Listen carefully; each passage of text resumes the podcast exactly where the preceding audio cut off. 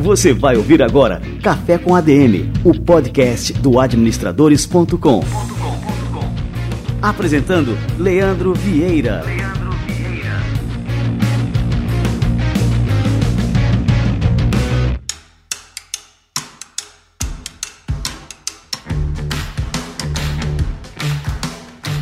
E está no ar o Café com ADM, a sua dose de cafeína nos negócios. Estamos começando o nosso episódio número 94, que está literalmente de outro planeta. Nós vamos entrevistar daqui a pouquinho o brasileiro que saiu lá do interior de Minas Gerais e se tornou um físico da NASA. Daqui a pouquinho o Ivair Gontijo chega por aqui. E antes de mais nada, quero comentar aqui com vocês que essa é a última semana para concorrer a dois exemplares autografados do livro Atenção, o ativo mais importante que existe, do Samuel Pereira, o criador dos Segredos da Audiência. Esse livro está fantástico, a gente já recebeu aqui no nosso escritório, a edição está lindíssima e o conteúdo nem se fala. Muito bom, Samuel realmente é um cara fantástico no que faz e você vai aprender muito com ele. Para concorrer é muito simples, basta comentar neste episódio do Café com ADM, deixar seu comentário e também nos aplicativos de podcast você pode deixar sua avaliação sobre o nosso programa. Qualquer aplicativo de podcast em que o Café com ADM esteja disponível. A gente está praticamente em todas as plataformas. Basta procurar pelo Café com ADM, passar a seguir e deixar lá sua avaliação e os seus comentários sobre este incrível podcast. Beleza, galera? Vamos receber a turma do Conselho Federal de Administração e o nosso quadro Somos ADM. Você vai ouvir agora Somos ADM, com Wagner Siqueira, presidente do Conselho Federal de Administração.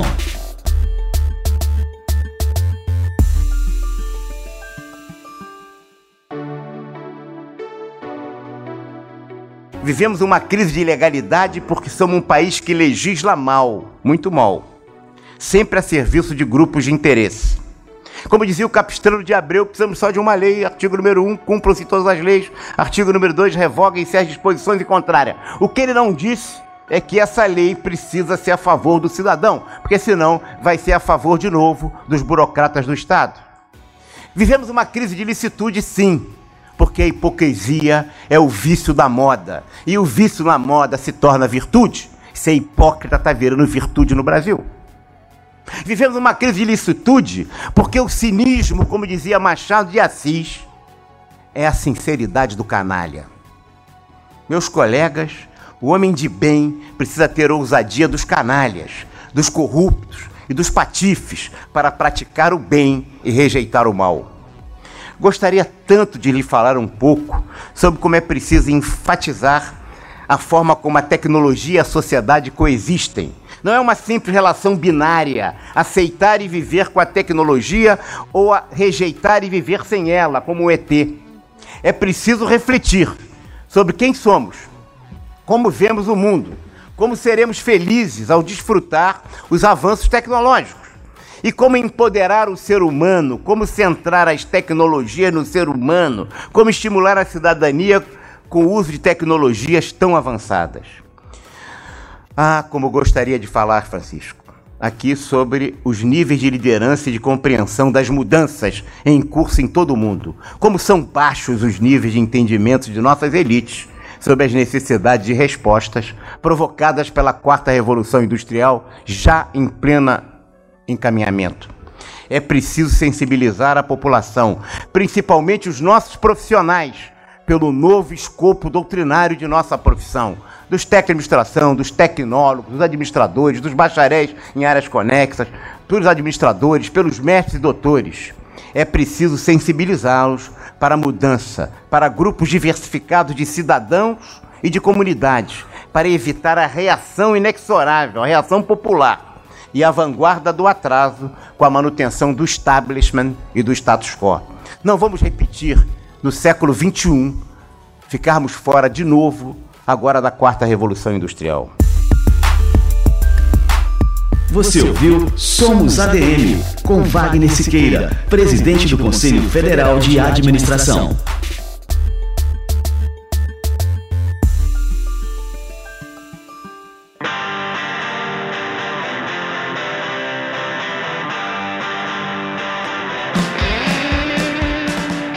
Que maravilha! O quadro Somos ADM é fruto de uma parceria exclusiva entre o Conselho Federal de Administração e o administradores.com. E aí, vamos esquentar o nosso cafezinho? E esse café de hoje vai ser um café mineiro. Vamos receber o Ivair Gontijo por aqui.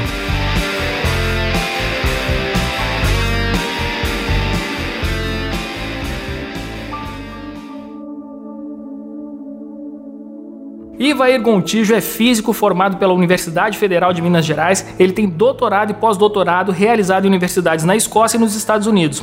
Como integrante da NASA, ele liderou a equipe que desenvolveu os radares de pouso da sonda Curiosity, primeiro veículo enviado com sucesso a outro planeta. Ele é autor do livro A Caminho de Marte, recém-lançado, onde ele narra os desafios do projeto e conta sua trajetória pessoal e profissional, que começou lá no interior de Minas Gerais e chegou à maior agência espacial do mundo. Ivair Gontijo Gontijo, que honra recebê-lo aqui no nosso Café com a DM. Seja muito bem-vindo. Olha, muito obrigado. É um grande prazer fazer parte disso. Cara, você é um orgulho pro Brasil, né? Você sabe do peso que você tem aí na, nas costas, né, cara? Muito obrigado. É, é um prazer conversar com as pessoas, falar sobre ciência e tecnologia. E só um pequeno detalhe, é, na verdade, esse veículo, né, que foi para Marte em 2012, o Curiosity, ele, na verdade, é o terceiro veículo da NASA é, que foi para Marte e fun tudo funcionou direitinho. No momento, é o único veículo que está funcionando lá no planeta Marte no momento. Daqui a pouco a gente vai saber os detalhes dessa história. Mas eu queria voltar lá atrás agora, Ivaí, que você cresceu numa propriedade rural lá no interior de Minas, trabalhou como técnico agrícola. E como é que foi que você é, se interessou por esse tema, por essa carreira e passou a se interessar por física? Como é que se deu essa mudança total de carreira, assim, com uma coisa realmente uma uma mudança é, vertiginosa, né? Olha, Leandro, a gente, é, assim, desde criança eu sempre tive muito interesse nas áreas técnicas, em matemática, em, nas ciências, né, em, em geral. É, e morava num local, como você disse, é, com pouco acesso, né, principalmente na década de 60, a gente não tinha acesso quase nenhum à informação. E juntando também com o fato que eu venho de uma família numerosa, que o meu pai faleceu quando eu tinha cinco anos, é, tudo isso né, conspirava contra uma carreira na área de, de ciências e de engenharia ou de, ou de física. Mas a minha mãe sempre nos apoiou muito, sempre nos disse: olha, vocês é que vão ter que construir o futuro de vocês. Se ficarem esperando alguém vir ajudar e resolver os problemas de vocês, né, vocês não vão a lugar algum.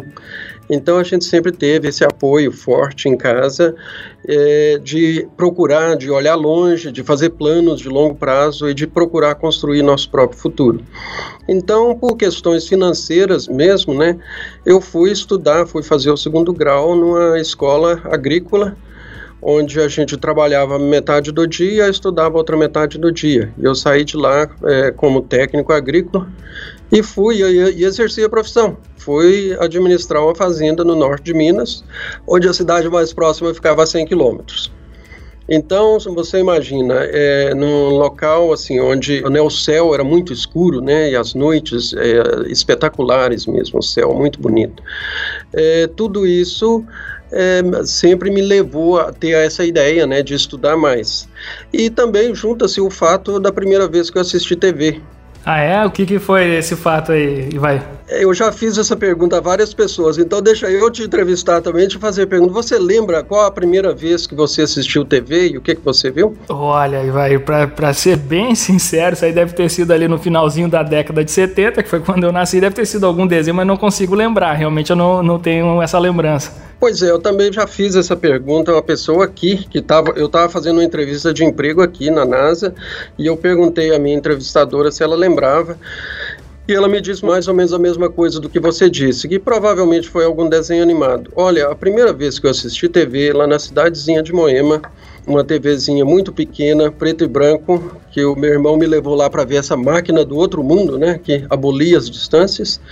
Eu vi o Neil Armstrong pisando na Lua. Nossa, cara, eu tô, tô arrepiado aqui. Você contando, eu fiquei arrepiado. Imagina, cara. E aí, como é que foi? Assim, isso aí te marcou muito? Ah, com certeza, né? É, é era realmente uma máquina do outro mundo, né? Uhum. Que mostrava aquelas coisas, né? Que estavam acontecendo em distâncias inimagináveis. E eu conto essa história toda no, no livro A Caminho de Marte.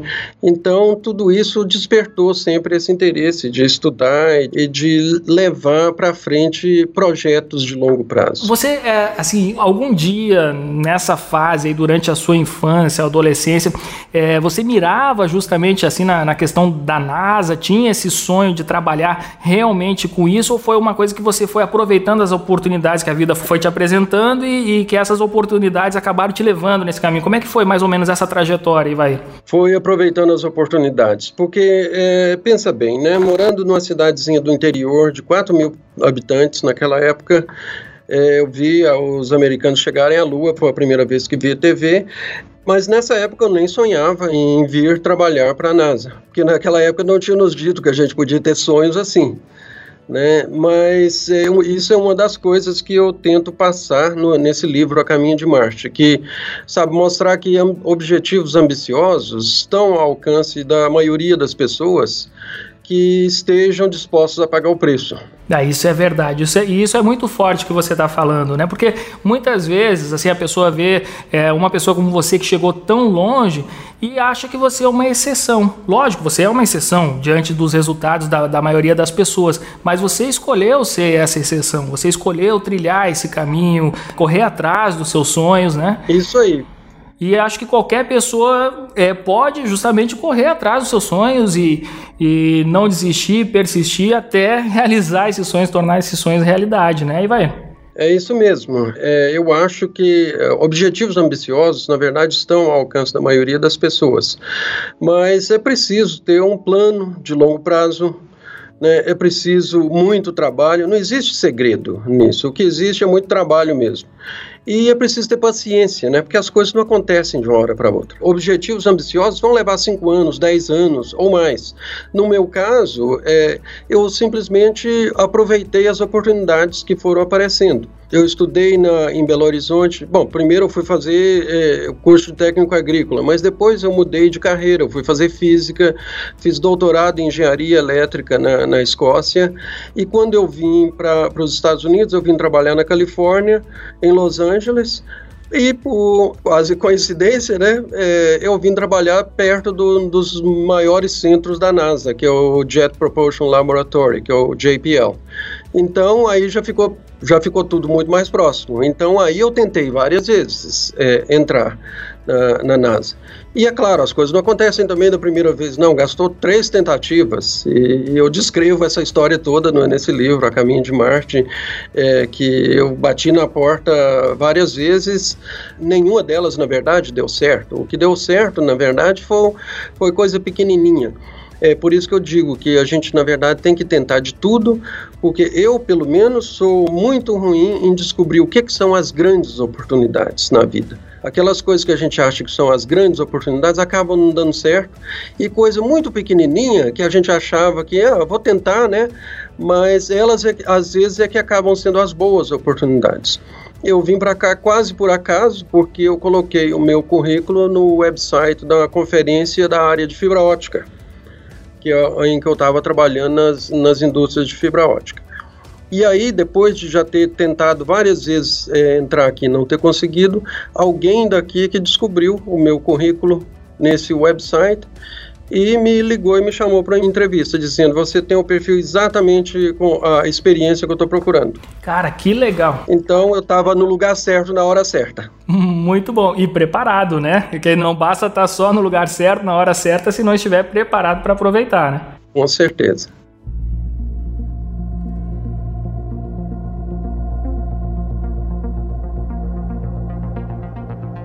Nessa sua jornada, você pode nomear uma personalidade, alguma pessoa que influenciou e inspirou você a perseguir esse sonho, mesmo diante de tantas adversidades? Não tem assim uma pessoa em especial, a não ser minha mãe. Né, porque minha mãe teve uma vida extremamente difícil.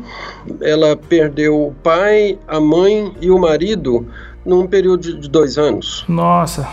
E ficou com oito filhos para criar e o meu irmão mais novo, o nono, nasceu três dias depois da morte do meu pai. Foi realmente assim, uma trajetória com, com muitas dificuldades, né, vai da família toda, né? Com certeza.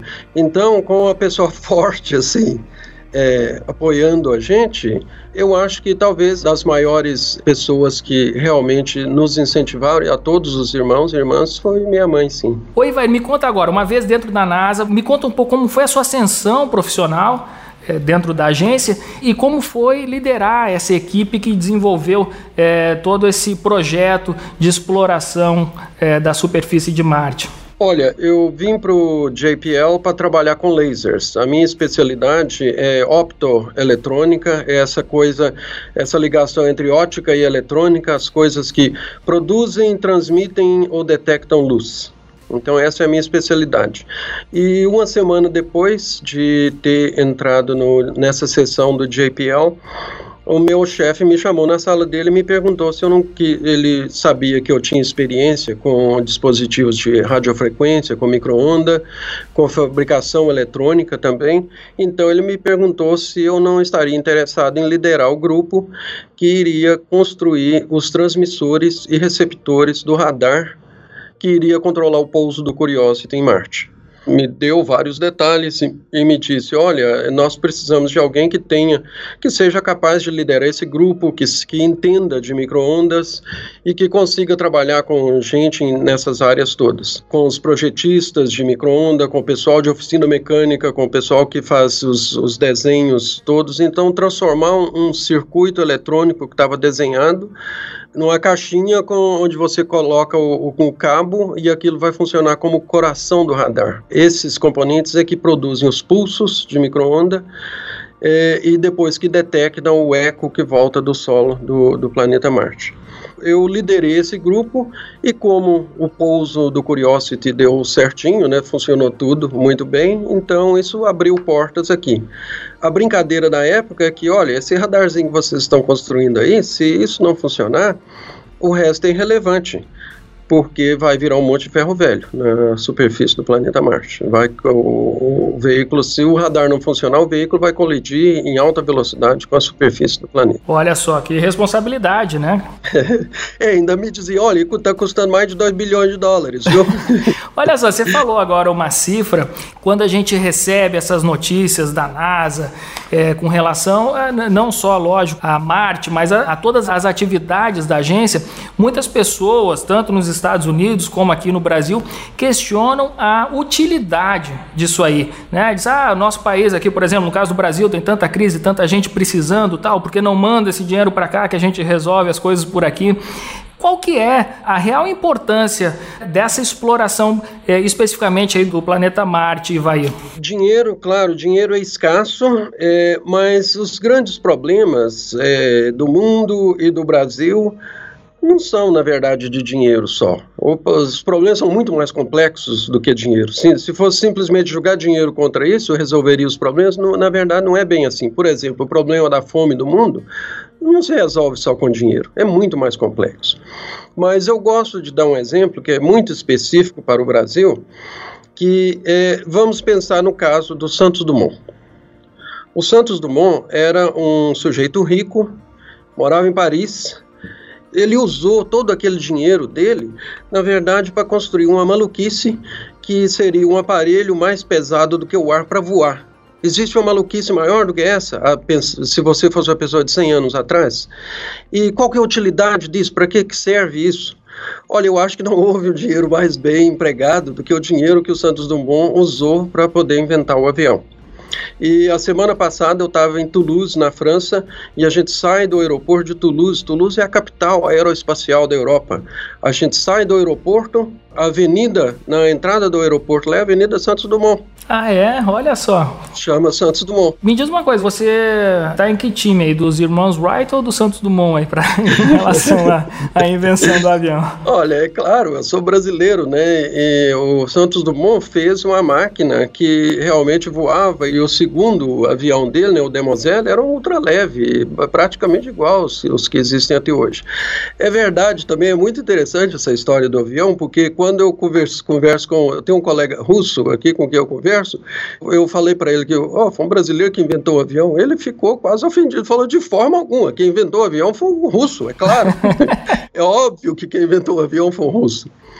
É, na verdade, havia uma quantidade enorme de pessoas tentando inventar o avião ou tentando desenvolver essa máquina. Talvez a gente deveria dizer, para ser é, justo com todo mundo, é que o avião não foi inventado por uma pessoa só, ele foi desenvolvido por muita, muita gente, cada um fazendo uma coisinha. Né? Um russo, na verdade, o tal do Zhukovsky, ele inventou lá, tem até hoje, o tal do aerofólio de Zhukovsky, que é uma função matemática que descreve aquele formato da seção transversal da asa do avião. Você tem que voltar lá nas equações de Bernoulli para poder pensar de como é que a, a, asa do avião produz sustentação no ar. Então, essa base física vem daí, né? Os americanos voaram, né? Se a gente quer ser bem brasileiro e criticar a, essa contribuição americana, né? Os americanos, sim, eles fizeram uma máquina que voava, mas precisava de um sistema que empurrava aquilo, né? Parece que é um sistema de catapultas. E aí a brincadeira que o povo diz é, olha, na verdade essas coisas, é, empurrando, aí qualquer coisa voa, né? É, e já tentaram fazer, na, na verdade não conseguiram reproduzir. E o caso do Santos Dumont é bastante claro. É verdade que eles fizeram primeiro, então é uma coisa muito controversa, mas com certeza o Santos Dumont fez uma contribuição espetacular nisso. E é bom lembrar também que o Da Vinci, lá na Itália renascentista, já imaginava né, as máquinas voadoras, como que tinha que ser, tinha projetos em cima disso, né? Exatamente. Então, é, o correto mesmo é dizer isso, né? Que foi uma coisa desenvolvida ao longo de muito tempo com contribuições de muita gente, de muitas nacionalidades.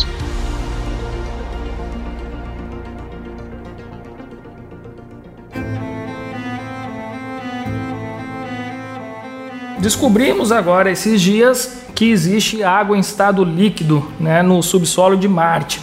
E, bom, isso a gente também, através aí da, da Curiosity, a gente já havia detectado né, sinais de que havia realmente recursos hídricos lá no, lá no planeta vermelho. É factível dizer que um dia a gente pode habitar Marte? No momento, é, a gente teria que fazer grandes obras de engenharia que a gente não sabe como fazer, né? É, a gente precisaria criar um ambiente propício para nós. A superfície do planeta Marte é coberta de radiação, é hiperárida, é muito fria, né? então um lugar frio, seco e com radiação. É, então a gente teria que fazer modificações nisso, possivelmente né, cobrindo crateras pequenas com a redoma e colocando ar lá dentro, possivelmente. Eu acho que tudo é possível é, o gênio humano, a persistência humana é uma coisa quase impossível de parar. Quando a gente quer fazer as coisas, a gente realmente consegue. Então, se a humanidade realmente quiser colonizar o planeta Marte, um dia nós com certeza faríamos isso. Todo esse, esse processo né, de exploração de Marte, ele tem é, como objetivo final esse objetivo e vai o objetivo nosso, no momento, é bem mais modesto. Né? O nosso objetivo, primeiro, é entender o que, que aconteceu com o planeta, e, e, voltando lá no Aristóteles, o Aristóteles já dizia que o, o, ser humano é um bicho que tem curiosidade, é um bicho que quer aprender, é um bicho que quer sempre saber o que está atrás da montanha que encobre a vista. Nós temos curiosidade, queremos primeiro entender as coisas, saber o, o porquê que o planeta Marte é tão diferente da Terra no momento no início do planeta Marte, agora nós já sabemos, com as, os resultados do Curiosity, nós já sabemos que o planeta Marte já foi muito parecido com a Terra há 3 bilhões de anos atrás. E o planeta se diferenciou completamente, né? Virou esse planeta hiperárido, seco, nessa situação tão diferente. É, o que, que aconteceu? Por que, que a atmosfera do planeta entrou em colapso? Por que, que a água líquida que existia, que correu é, no planeta Marte, desapareceu? Como é que foi que isso aconteceu? Então é importante a gente entender essas coisas. E me diz uma coisa, acho que na década de 70, é, não sei, tem aquela foto né, que tinha uma face lá no, em Marte, algumas pirâmides em volta. Vocês já foram lá com a Curiosity lá para ver o que, que era realmente isso? o Curiosity não desceu naquela região, né? Ele desceu dentro da cratera Gale, que é uma cratera de 150 quilômetros de diâmetro, é pequena para, os, o tamanho das crateras de Marte, mas aquela região já foi fotografada por satélites que estão em órbita do planeta, né? Tem o MRO, que é o Mars Reconnaissance Orbiter, que tem uma câmera espetacular que dá resolução de um metro por, por pixel e mostrou claramente que aquela foto que parecia uma imagem do na verdade era é, uma foto de baixa resolução em um jogo de luz e sombra. Então não tem nada lá. Não. Infelizmente não.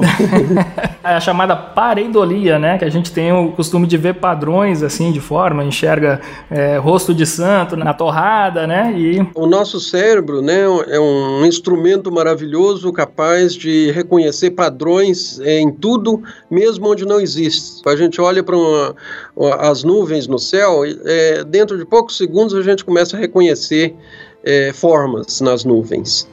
E é mais ou menos uma coisa assim que aconteceu. Oi, vai, você é um desses brasileiros é, geniais e que acabaram é, indo parar em outro país. Pô. Muito obrigado pelo genial, não sou genial, não. É, mas é isso aí, eu tenho que reconhecer, né, cara? Mas o que acontece, né? Os nossos gênios acabam saindo do país. E hoje a gente vive uma crise grave, é, principalmente no, no que diz respeito, principalmente a várias questões, mas também no que diz respeito à ciência e tecnologia financiadas aí pelo setor público. Você acha que existe espaço para que a iniciativa privada no Brasil passe a investir mais é, na área científica ou você acha que é necessário realmente retomar esses investimentos pelo setor público? Eu diria que são os dois, né? É, com certeza, a iniciativa privada eh, deve e precisa investir nessa área, porque é, é, investimento é sempre é, difícil de ser feito, né? mas quem corre esses riscos é que acaba indo para frente é, no, no final. Então, é claro que tem muito espaço para crescimento, tanto do setor público quanto do setor privado, em investimentos nas áreas tecnológicas, em inovação no Brasil. E o povo brasileiro brasileiros, os cientistas e os engenheiros brasileiros são de altíssima qualidade, não ficam a dever nada a ninguém no, no mundo. A gente se sobressai em qualquer lugar que vai.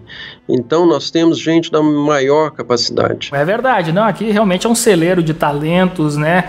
É, de conhecimento, se produz muito conhecimento no Brasil, mas isso é uma coisa que realmente me deixa triste, porque quem tem essas capacidades aqui no Brasil acaba não encontrando realmente as oportunidades por aqui, né? E acaba indo parar em outros países como você, que está aí na NASA, né, cara? Isso acontece muito. É, ainda não, não surgiu a oportunidade correta para eu voltar, mas com certeza eu tenho planos.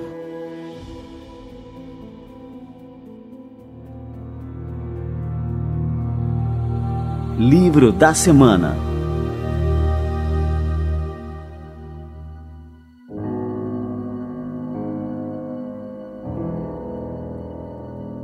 Me diz uma coisa, vamos falar agora do seu livro A Caminho de Marte. Qual que é a importância do teu livro para a gente mudar essa percepção que muita gente tem de que ciência é algo chato e distante de nós aqui, meros mortais? É exatamente isso. Esse livro, A Caminho de Marte, eu queria dar a resposta à pergunta mais comum que me fazem quando eu dou palestras no Brasil. E a pergunta é, como é que esse mineirinho aí foi parar na NASA? Eu conto, é uma história longa, complexa, não é uma linha reta, né? Eu, eu dei muitas voltas e, e, fiz muitas coisas diferentes antes de parar na NASA. Mas eu, são dois os meus objetivos com o livro. Primeiro é mostrar, é fazer a ciência mais empolgante e mais acessível, sabe? Mostrar que ciência e tecnologia podem ser tão emocionantes quanto um gol em final de Copa do Mundo. E quando a gente vê o Curiosity pousando no planeta Marte, e aquele povo enlouquecendo de alegria, tinha gente chorando na hora da chegada no pouso em Marte, realmente você vê que ciência e tecnologia podem ser tão emocionantes quanto um gol em final de Copa do Mundo. E o outro, segundo objetivo do livro, é mostrar, é o que eu disse antes, é mostrar que esses objetivos ambiciosos é, estão ao alcance, principalmente das pessoas mais jovens, estão ao alcance da maioria deles. Mas os que realmente vão alcançar essas coisas vão precisar de ter um plano de longo prazo, vão precisar trabalhar muito. Esse é que é o preço, né? O preço é um plano de longo prazo, é trabalhar muito e paciência. Paciência porque as coisas demoram.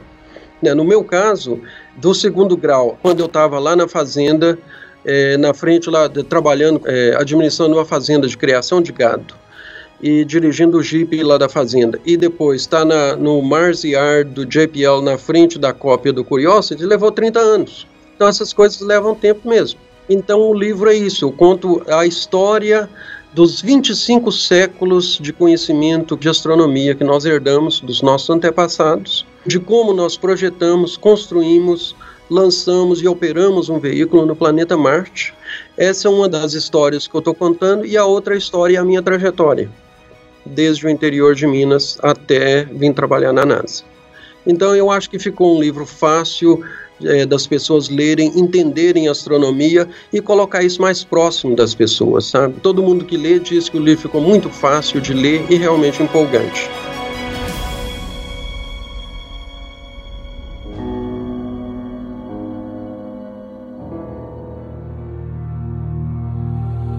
Livro da Semana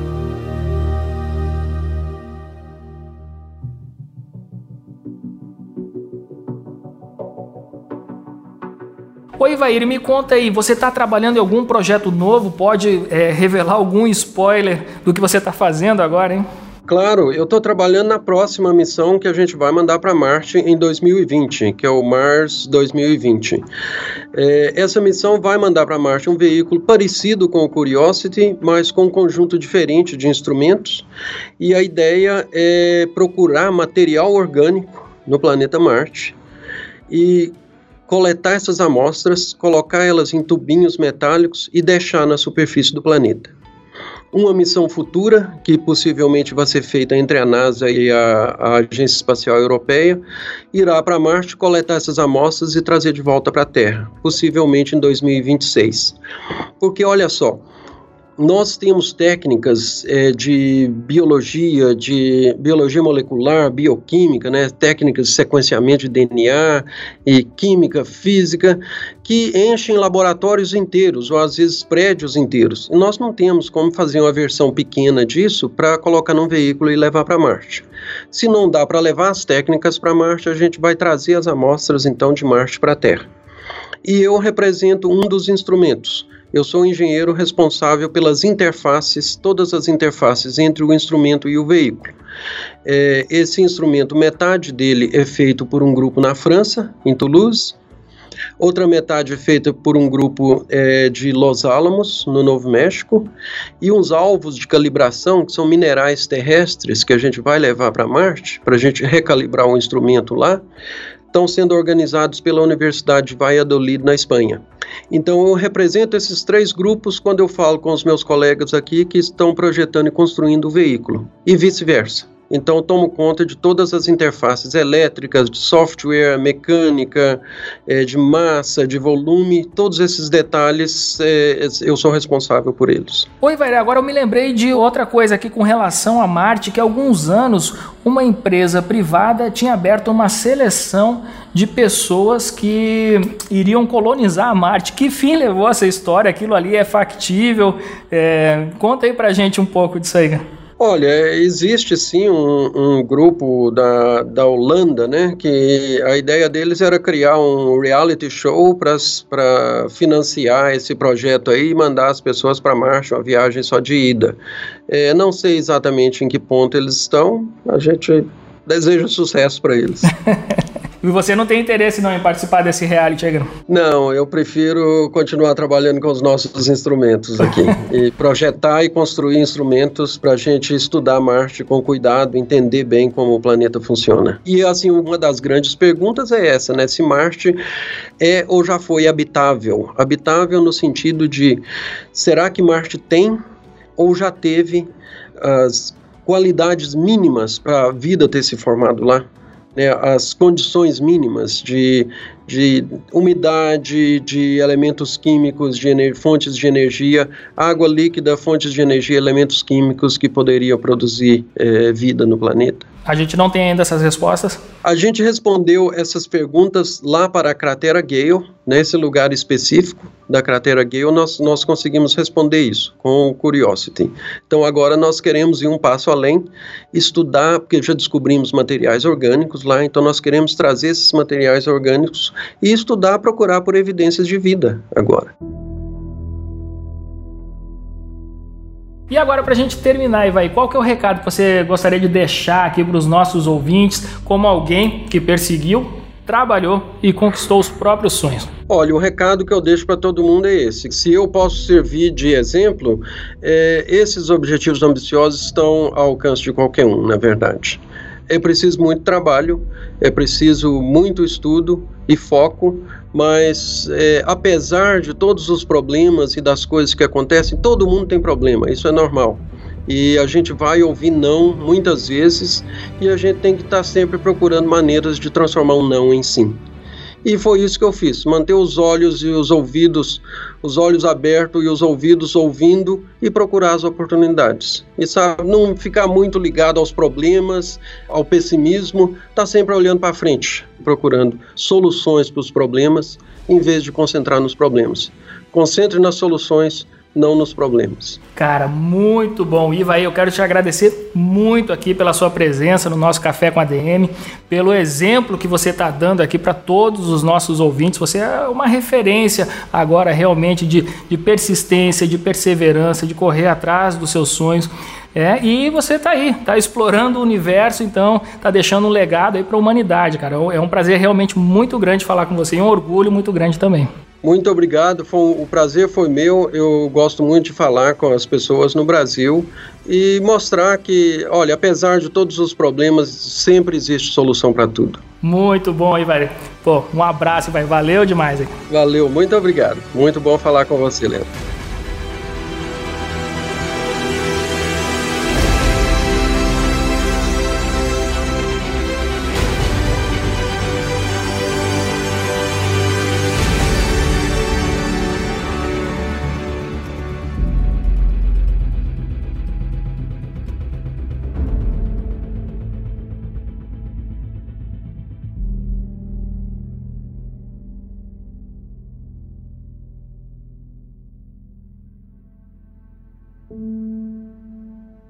Olha só, galera, esse cara é fera. O Ivair é uma prova de que não existe barreira quando a nossa vontade é maior do que qualquer outra coisa. O cara que deu lições de perseverança, de resiliência, de persistência, de foco, de determinação. Cara, de tudo que uma pessoa que quer atingir um objetivo, que quer realizar um sonho, precisa colocar em prática para poder chegar lá.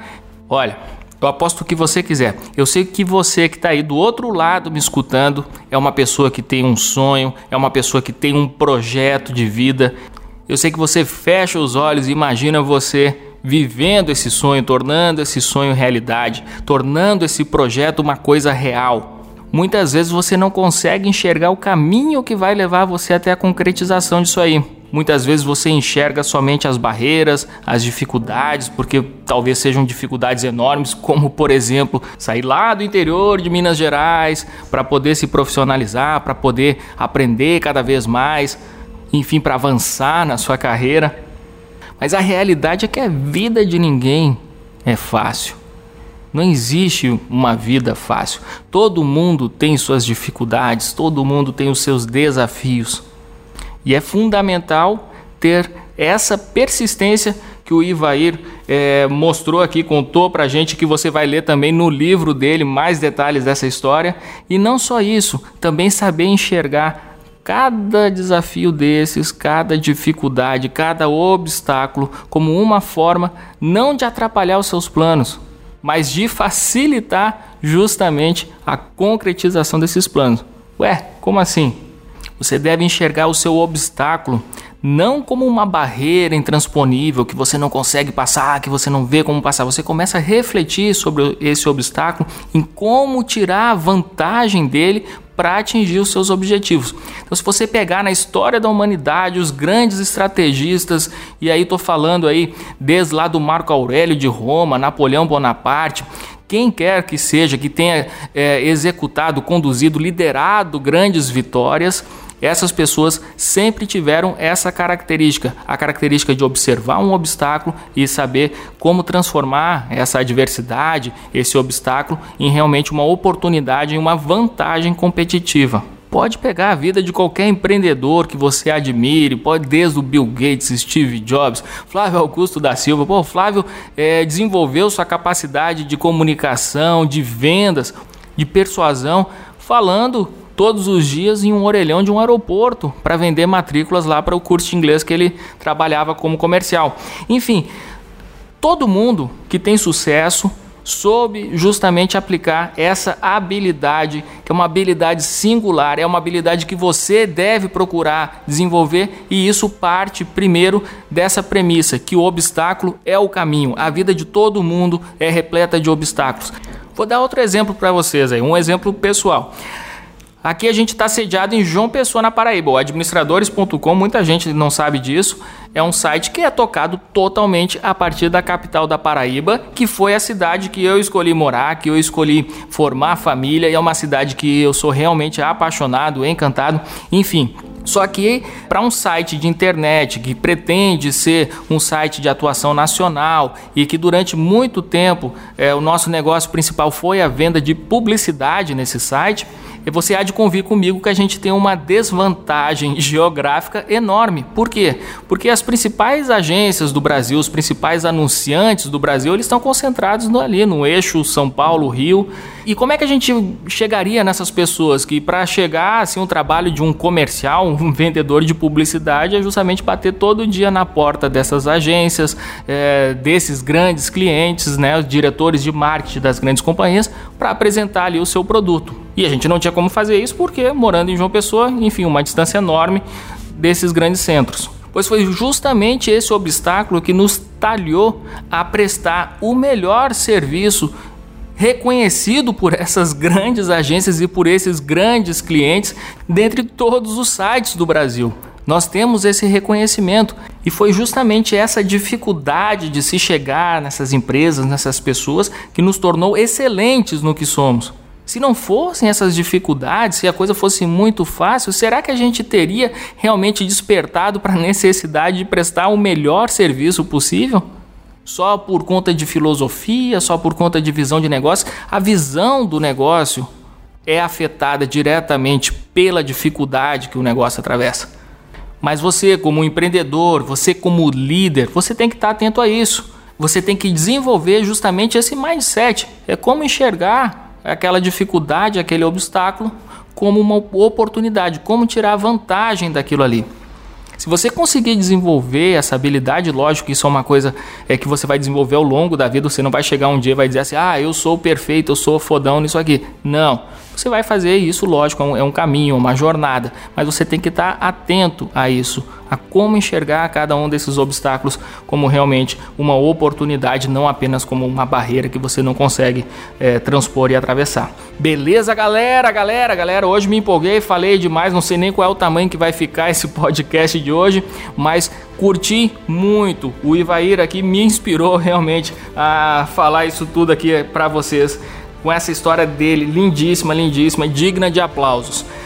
Beleza, então galera, na semana que vem a gente se encontra aqui em mais um episódio do Café com ADM, a sua dose de cafeína nos negócios. Até lá!